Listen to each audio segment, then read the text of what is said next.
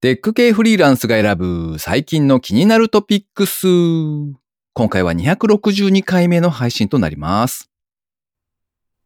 携帯電話サービスのマイネオっていう単語を見るたびに、ついミネオって呼んでしまって、頭の中にパタリロがたくさん出てきます。この番組ではフリーランスエンジニアの S とエンタメ系エンジニアのアスカが最近気になったニュースや記事をサクッと短く紹介しております。IT 関連をメインにですね、ガジェットだったり新サービスの紹介だったり、それぞれが気になったものを好き勝手にチョイスしております。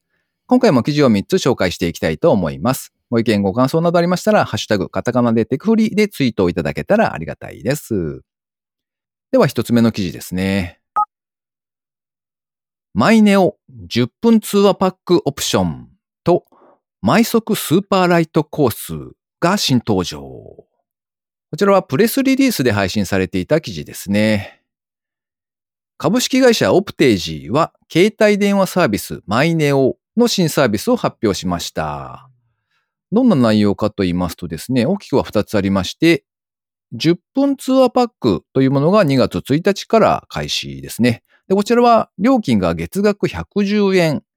で、えー専用通話のアプリがいらないんですけれども、1ヶ月に最大10分までの国内通話が可能になります。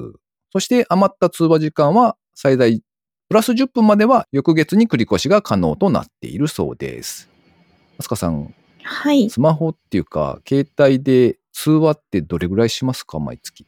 毎月通話はちょっとするぐらいなので、お値段だと500円ぐらい、あ、あ、でもそれぐらいするんですね。まあでもそうか。そう、なんだかん、あ、多分、その、すごい安いプランなので、多分料金が高いんだと思いますよ。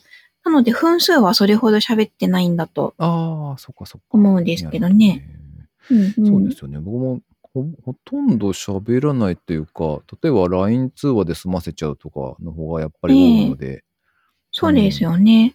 電話だとね、うん。なんか単発で用があって、なんかお店にかけるとか、そうそれだと多分、時間はすごい短いけど、その何回もかけると、それで料金がみたいなうん感じがしますけどね。うん。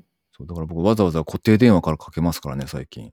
固定、なんか、そうや、やりましたね。固定電話の方が安いからみたいな。結構前やった気がします。昔そうですよね。うんねうん、そう。懐かしい一時期は、一時期あれなんですよ。スマホのその通話料金もなんかかけ放題みたいなやつに入ってたんですよえ。ね。はい、ありますね。で、うん、あれ月額固定でね、結構まあちょっとええそこそこお金かけて、でうもん気にせず通話できるっていう感じじゃないですか。うんうんでもやっぱ考えてみるとほとんど使ってないなと思って、結局もうあいっそのことやめてしまい、あの、ダイレクトに、なんていうんですか、かけた秒数っていうか、30秒、はい20円かな、今だと。うん。ぐらいのあれに今なっているので、でそうすると、うん固定電話、固定電話って言って、あの、お店とかね、ああいうなんか問い合わせとかするときには、そうですね。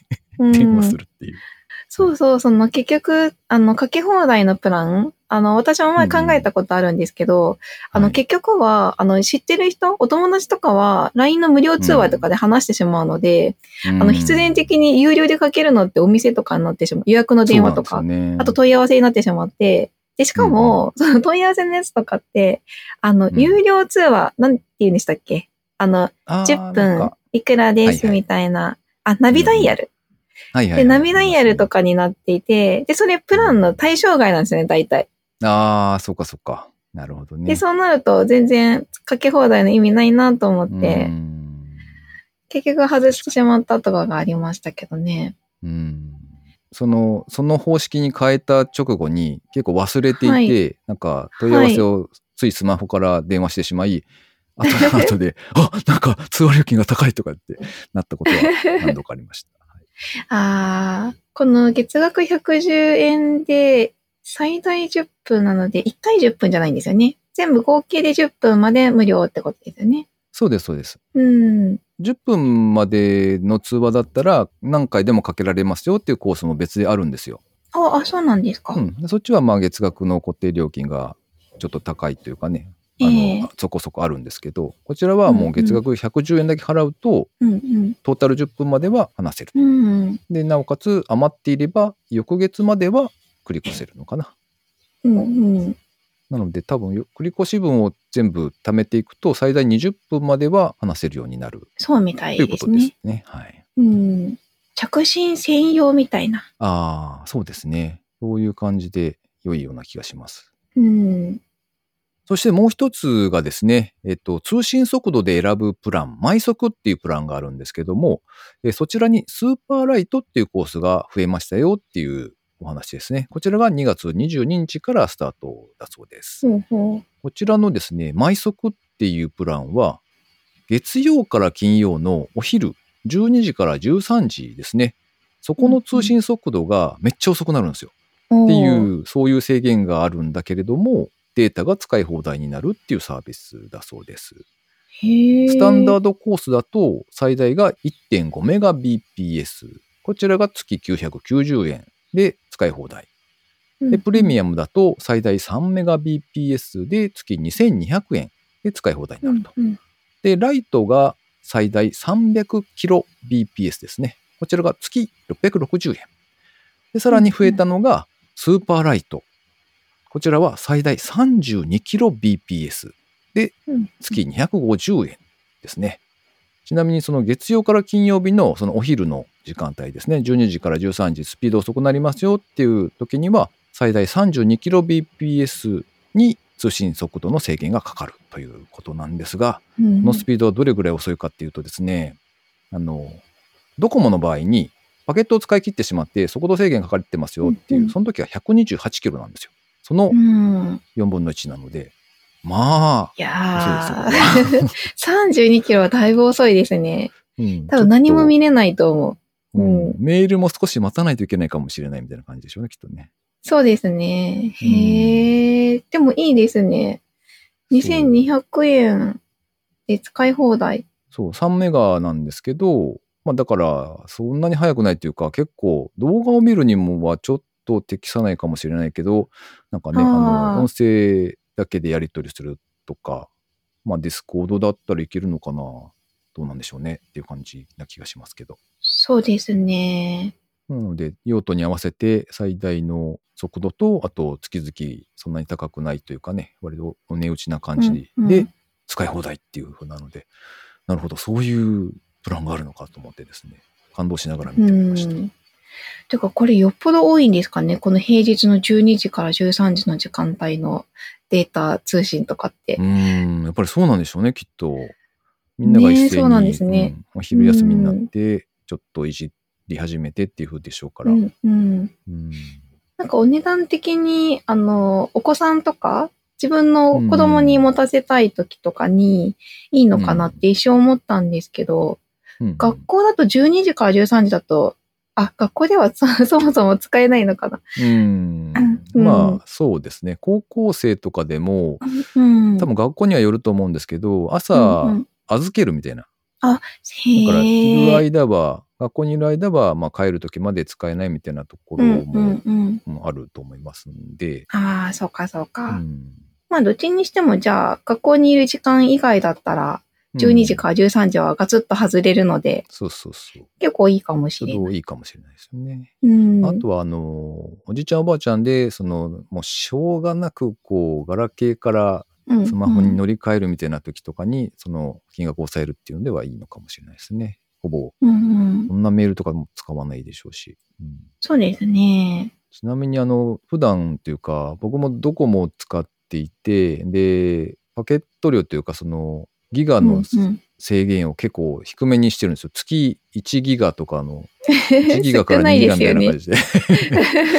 はい頑張ってますね。そう、頑張ってるんですけど、まあ、ほんとそ、そうそう外でそんな動画とか見ないし、っていうふうなんですけど、うんうんあの、速度制限がかかって、で、ほうほうスピードが落ちるじゃないですか。で、128キロの制限になるんですけど、その時にはさすがにね、あの、自動車のナビとかも無理というか、うん使い物にならないですね、やっぱね。ああ、そうですよね。はい。そして一番腹が立つのがですね、なんとその状態から、あ、やべえ、ギガを追加せねばってやるじゃないですか。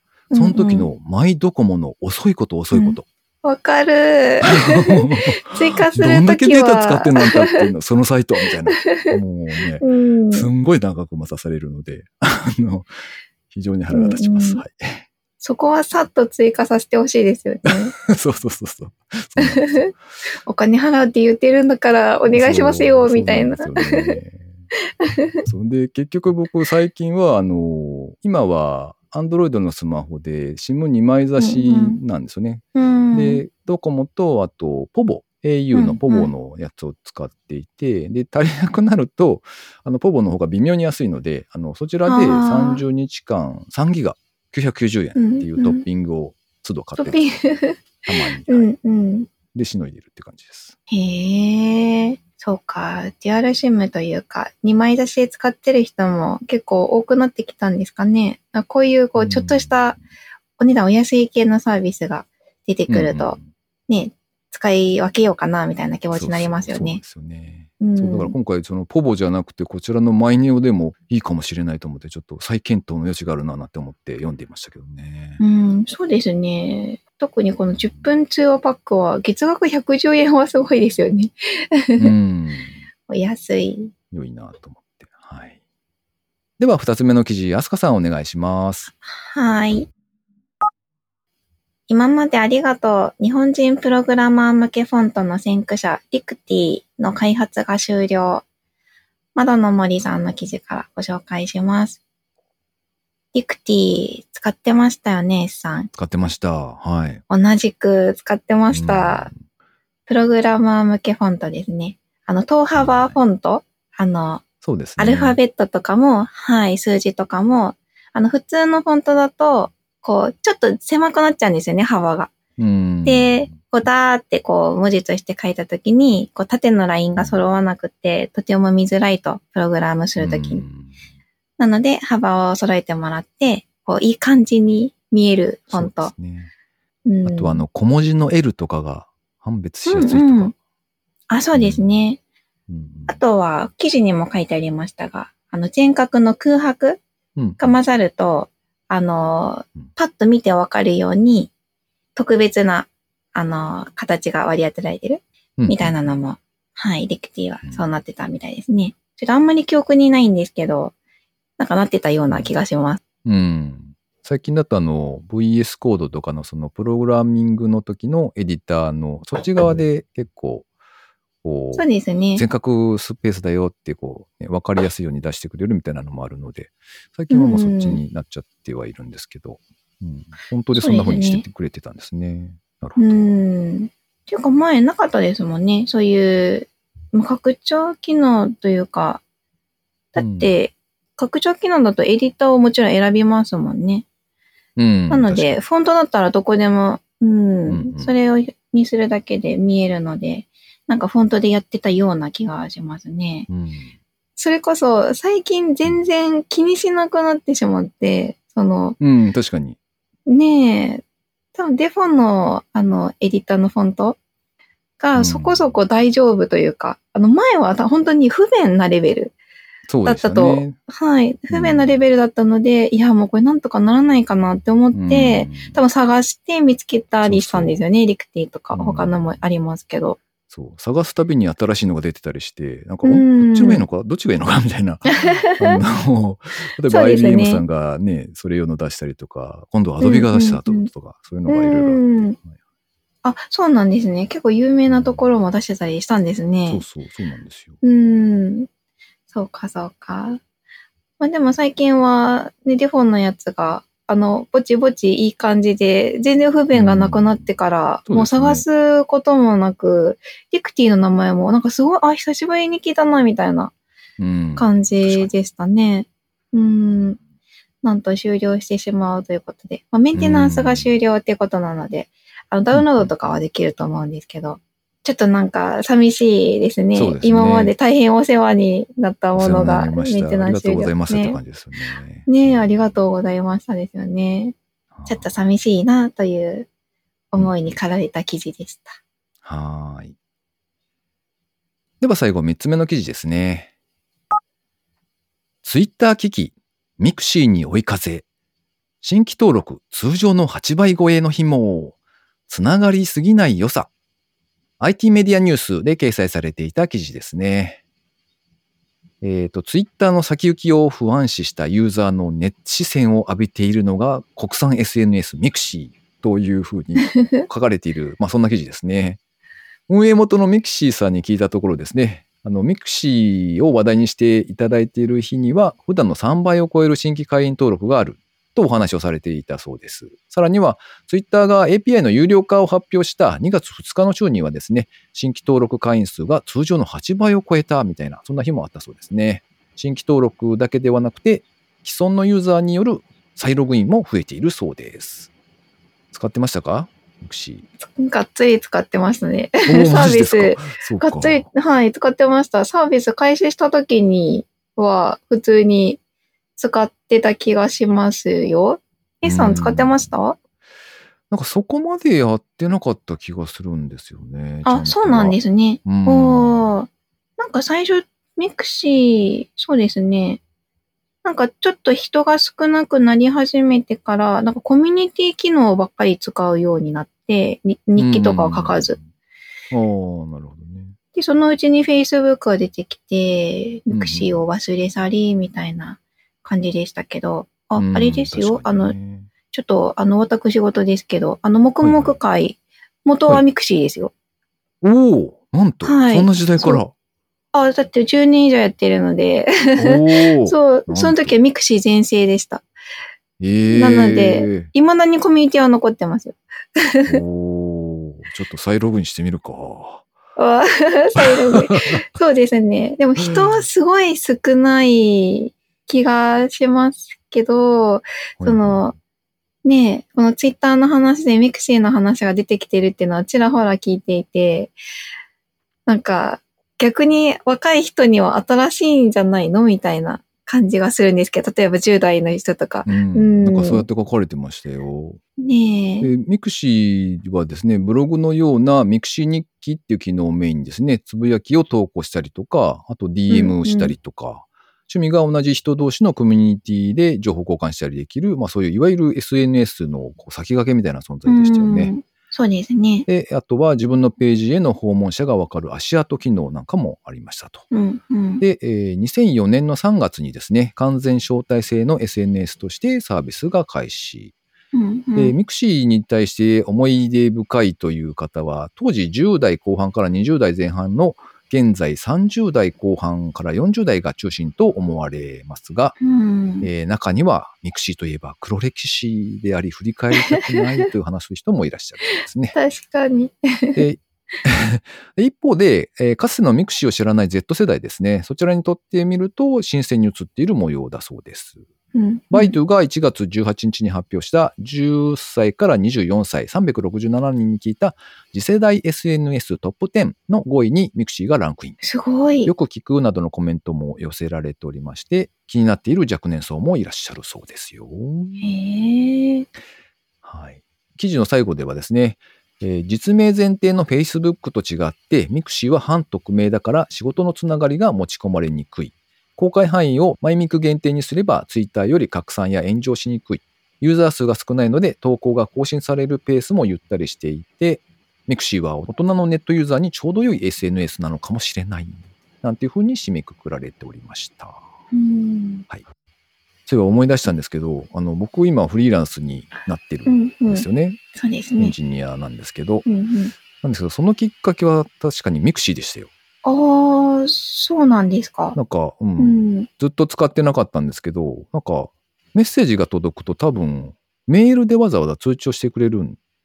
ああ、そうですね確か。ええ。はいはい。で、メールで、なんかミクシーになんかメッセージ届いたよみたいなのが来ていて、うんうん。それがきっかけで、まあ、単純に既読にしたいがために、9年ぐらい前かな、それ多分。ええ。ログインして、で、見に行ったら、まあ、いわゆるその、フリーランスのエンジニアになりませんか？みたいな、その、いわゆるセールスというかね、うんうん営業的なダイレクトメールだったんですよ、確か。あ、そこが。で、まあ、それがきっかけで、えーあ、そこ、そういうのもあるのかって知ったというのがうんうんスタートだったので、ミクシー様には大変お世話になっております。へえ。いや、なんか時代を感じますね。というか、はいね、今の若い子たち、10代、学生さんとかの子がミクシーをやるってなると、なんかちょっと不思議な気持ちがしますね。うん。ね、当時を、ね、流行った当時を知ってる方からすると、もう終わったものみたいな、ちょっとミクシーさんには悪いんですけど、ね、すごい盛り上がって、やっぱり他のね、いろんな SNS に取られてしまって、ものすごい減ったこの経緯を見ているので、うん、うん。ねちょっと盛り返してくれるといいですね。そうですね。うん、皆様も久しぶりにミクシーにログインしてみてはいかがでしょうか？というところで、えー今回紹介する記事は以上となります。続きまして番組にいただいたコメント紹介のコーナーですね。まずは村ぴょんさんからコメントいただきました。いつもありがとうございます。ありがとうございます。桃鉄のリアル開催概要を見るとすごく面白そうですね。いかに資産を効率よく集めるか、戦略を考えるのに時間がかかりそうです。整う宇宙ですごく癒されたいですね。ストレス解消にはもってこいかもですね。スイッチボットの物理的にスイッチを押す用の機械知ってます。パソコンの電源とかも入れられるって記事を見たことがありますね。とコメントいただきました。うん。パソコンの電源とかも入れられるっていうやつは僕読んだことなかったんですけど、あれですかね？もしかするとあのほら、ええリモートワークが普及していて、うんうんで会社の PC あ、はい。アクセスするときとかには使えるのかな？あ、これ、あれじゃないですか。パソコンの電源もスイッチボットで物理的に押せば入れれるっていう話ですよね。のような気がするので、はい。うんうん。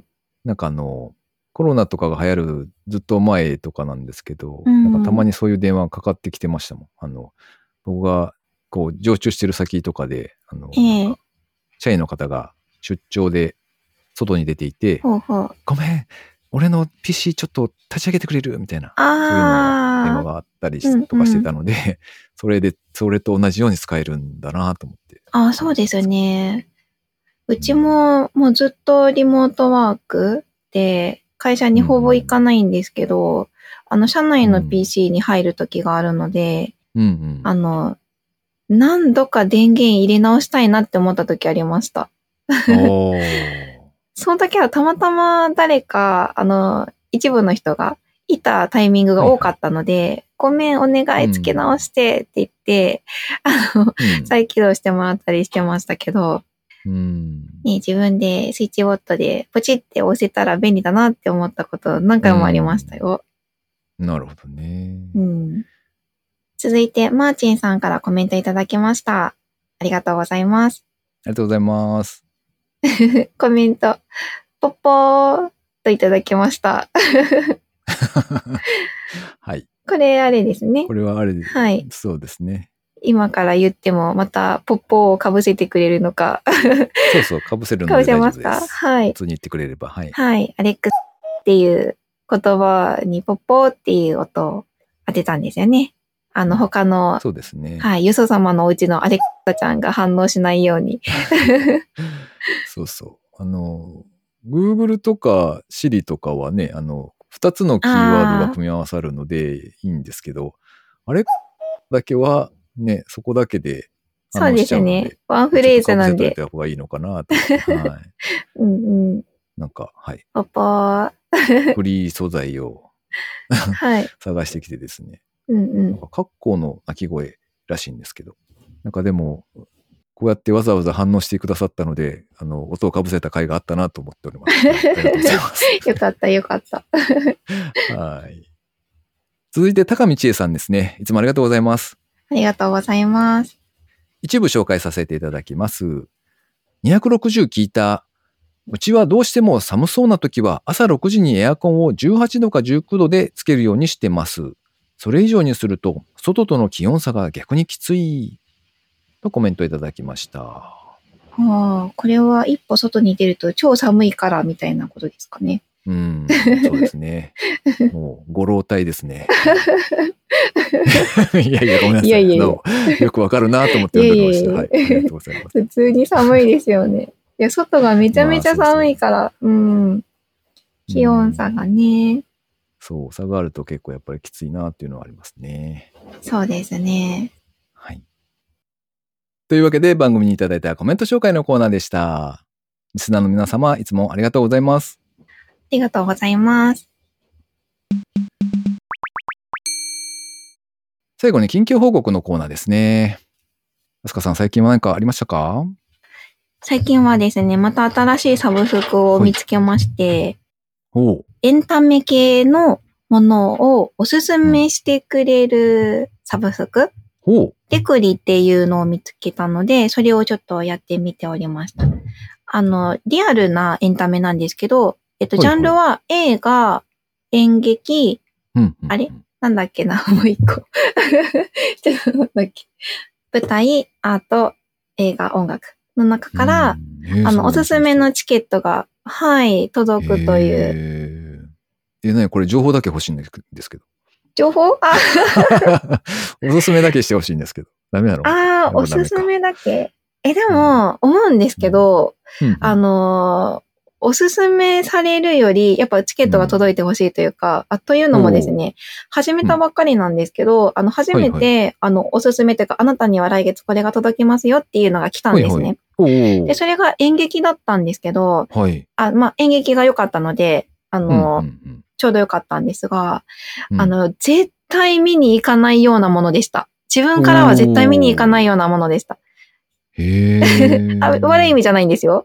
うんうんうんあの、あ、これは自分では選べないや、来ていい機会だなって思ったんですけど、その中身見てみると、あの、確かに面白そうというか気になるは気になるので、うんただ多分自分の、あの、情報のアンテナの範囲内では絶対引っかからないだろうなという感じのえーこれいいね。面白そう。はい。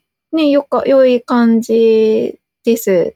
で、その、うんうん もし情報があったとしても、きっと選ばないだろうなって思うので、うんあの、チケットは来てくれた方が い。いんじゃないかと。ここれがっはい。て言って、その情報だけ伝えられても、ふーんで終わっちゃいますね、きっとね。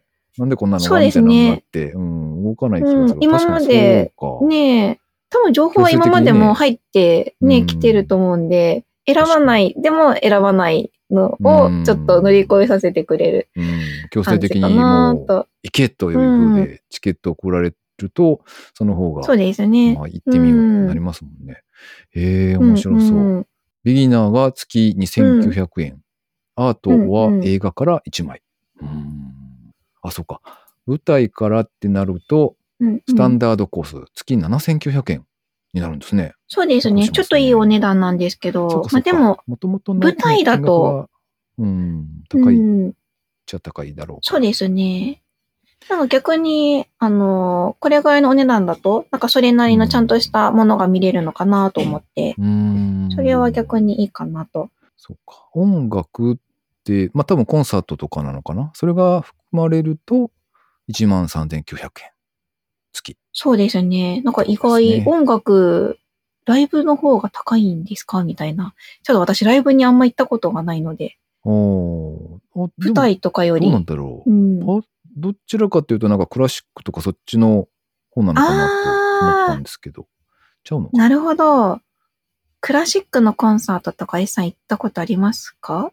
最近。あのー強制的に行かされたことは何度か行かされた 行かされたというか、自分自身が聞かないんですけど、あのーええまあ子供が吹奏楽やってたりとか、そういう。関係で、うんうんはいはい。まあコンサートっていう感じじゃないですけどね。ええあ、そうなんですねうんきちんと。したところは行ったことないかもしれないですけどね。ああ。いや、ちょっとね、プレミアムのこの音楽が入ると、13,900円。ちょっといいお値段ですよね。うんそライブ、フェス、クラシックなどって書かれてますね。へえ。うんうん。そうですね。ちょっとね、あの、舞台とかはあんまり、もともとそんなに知らないので、うんおすすめしてもらえると、とてもありがたい感じですね。うん確かに僕も舞台は本当に友達にほぼ無理やりというかね、さ面白いから行うん。くぞって言われて行ったりとかっていうのはあったんですけど、うんうんやっぱ自分からっていうのはなかなか動いたことないですね。ああ、そうですね。あちなみにこのレクリンのサービス、あの、二人で行くように、同じチケットが2枚届くようにもできるので、ああの、誰かと一緒に行きたいみたいな場合も対応できるみたいですよ。へえ、そっかそっか。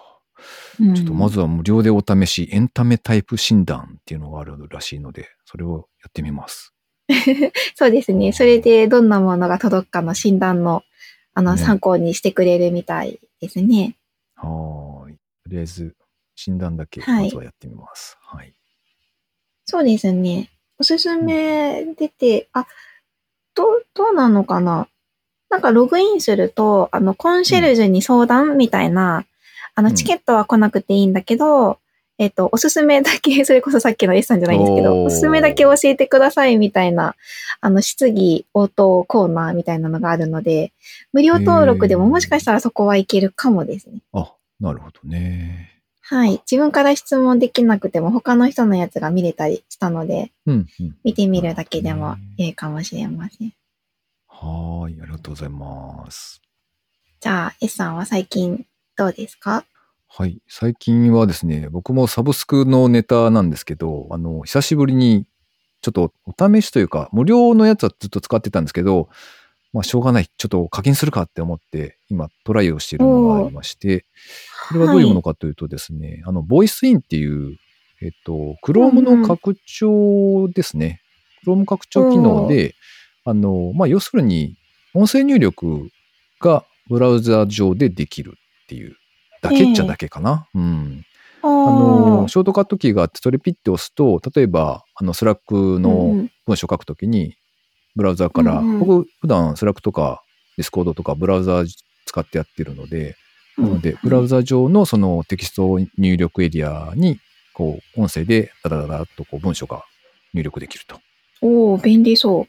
そうですね。で、これが無料版もあるんですけど、無料版だと、あの、なんか結構いろんなところで使えないというか、あの、例えばスラックも対応してないし、うんあうん。の、Google Docs とかも使えなかったような気がするかな。まあ、単純な、なんかどっかの、例えばアンケートのところのテキストエリアとか、そういうのだと、まあ、入力とかはできるんですけど、うんうん。まあ一応、プレミアムプランに入ると、そういうどこでも使えますよ、みたいな風だったので、まあ、前からこれはちょっと便、だいぶ便利だなとは思ってたんですが、あの、なんて言うんでしょうね。腰が上がらなかったので、まあちょっと試してみようかというところで、うんうんはい。へお試しで、え。はい。あの、一応サブスクプランで、えっと、月8ドルですね。なので、ちょっと高いなと思うんですけど。ドル、はい確かにちょっと高めですね。これが、うん。そうそう。本当年、年契約 ?1 年払いにすると3.33ドルに下がる。おー、そう、半額ぐらいになるなと思うんですけど4000円ぐらい？年間。そうそうそう。うん。で、さらに、ライフタイムっていうパターンもあって、こちらは99.99ドルで買い切りみたいな。のもある。なので、今。今最初の月使い出して1ヶ月目なんですけども、まあ、ちょっと、ちゃんと使うんだったらもう買い切りでやっちゃった方がいいかななんては思ってますけどね。ああ、どうですか？その有料課金してあっちこっちで使えるっていうのは、実際に使ってみると便利ですか？そうですね。やっぱ一番便利なのは、あの、お仕事上のスラックの中で、あの、例えばカスタマーサポートの方から来てる問い合わせに対して、自分でこううん文章書いて返信するみたいな時が、やっぱ一番便利に感じますかね。うんうん、あうん。の、コードとかね、なんか、そういうのを書き込むときはさすがにキーボード使わないとダメなんですけど、一般的な受け答えとか、あの、よろしくお願いしますみたいな、うんうんそういうビジネス的な文章とかをよく使う方にはすごいおすすめかなと思うんですが、ただ、なんか、よくよく考えてみると、これ OS で対応してくれないって思うんですよね。そうですねう。ん。音声入力。あれ？なん一か、応 Windows にはあるんですけど、なんかええ何度か試した記憶はあるんですけど、なんかちゃんとというか、あの、今時だと Google にしろ、Siri にしろ、あの、うんうん、結構な精度で変換してくれますよね。日本語文章。そうですね。うん。なんかそのレベルじゃなかった記憶があるんですよね。Windows の OS のやつって。ああ、あらららら。なんかあの、でそれもなんですけど、はい。ちょっとあの、チャット GPT あるじゃないですか。はいはい。なんかあれの活用の方法で何か見かけたときに、あの、はい音声入力でチャット GPT に入力してる人がいて、うんうんで、その時にチャット GPT だと、その入力間違えた時に、あ、うんごめん、ちょっとそこ間違えたんで、こういう風に直してくださいって言うと、その過去のものを変えてくれる、っていうのがあったんですよね。あ確かに人間ならそのやりとり普通にできるし、うん。あ、の、音声入力で、その、直せるっていうのが便利だなと思ったので、うんうん。なんかその、普通の入力、その、普通の音声入力も、なんか直せるといいですよね。あのー入力間違い。うん、声で入力し直せる。なんか私も、その、シリ、シリというか、あの、音声入力使おうとした時ありますけど、なんかうん私の多分声が聞き取りにくいのか、私、の場合すごい精度が、あの、悪くて、うん。まあ大体は合ってるけど、必ず1個2個は直さなきゃいけないみたいな手打ちで。うんで、それは逆に面倒 なんですよね。確かにね。うはいはいん。ね、なんで、それだったら手で打った方がいいやってなっちゃってたんですけど、なんかそのチャット GPT の、でそういう風にやってる人を見て、なんか同じそういう AI 系で喋って対話してるんだから、対話で直してくれたらいいじゃんって思ったことがありました。ね。ね、OS レベルでそこまで言ってくれると、あの、うん Windows だとコルトナでしたっけ、そうですね。コルトナちゃんに、はい、うんね、音声で言って、そう、あ、ごめん、間違えてるそこ、みたいなことが言えたら最高だなって。うん。確かにね。うんそう。で、Chrome 上でしか動かないので、うん。あーここにそうですねその、うん、課金をするのもなというのはちょっと迷ってはいたんですけどね。ああ、じゃあ、スラックでっていうのは、ブラウザで見てるってことですか？そうそうスラックを。そうです。はい。ああ、確かに。なので、まあそこだけがちょっとうんネックかなっていうのと、あと、やっぱり句読点とかは、今のところうんううんまくやれてないので、やっぱり都度都度、あーそうなんですねうんで修正はしてるっていう感じなので、うん。というのはあるんですけど、まあでも一応全体的には、やっぱり手でキーボードから文章を入れるよりは、いや、だいぶ早い感覚はあるので、まあ便利に使ってるっていう感じではありますね。おーなるほど。はい。この番組へのご意見ご感想など絶賛募集中です。ツイッターにてハッシュタグカタカナでテクフリーをつけてつぶやいていただくか、ショーノートのリンクから投稿フォームにてメッセージを送りいただけたらありがたいです。スマホ用にポッドキャスト専用の無料アプリがありますので、そちらで登録とか購読とかフォローとかのボタンをポチッとしておいてやっていただけますと、毎回自動的に配信されるようになって便利です。アスカさん、鼻ムズムズしないですか？あ、しないですが、今年は花粉が2倍だそうですね。やめて。毎年そういうこと言うのやめて。毎年。あれ、花粉症なんでしたっけ？いや、割とね、そうなんです。反応するようになってきてるんで。ああ、積もり積もってそろそろ来てるな、みたいなのが。そろそろ爆弾が。。いやーあ頑張ってください。うん。今年は確か、今まで症状が出なかった方も、そろそろ出るかもみたいなことを言ってた気がしますね。量が多いから。やだー。いや、量が多いから。わー。わーわー。まあまあ。あれ？マスクしてるから大丈夫じゃないですか？みんなマスクして私はいいるか。からもしれないですね。うん。ねえ。きっと吸い込んでないから発症しにくいですよ。きっとそうだ。ーんなるほど。うん。期待しようん。う。期待して。はい。ということで、今週も最後までお聞きいただきありがとうございました。ありがとうございました。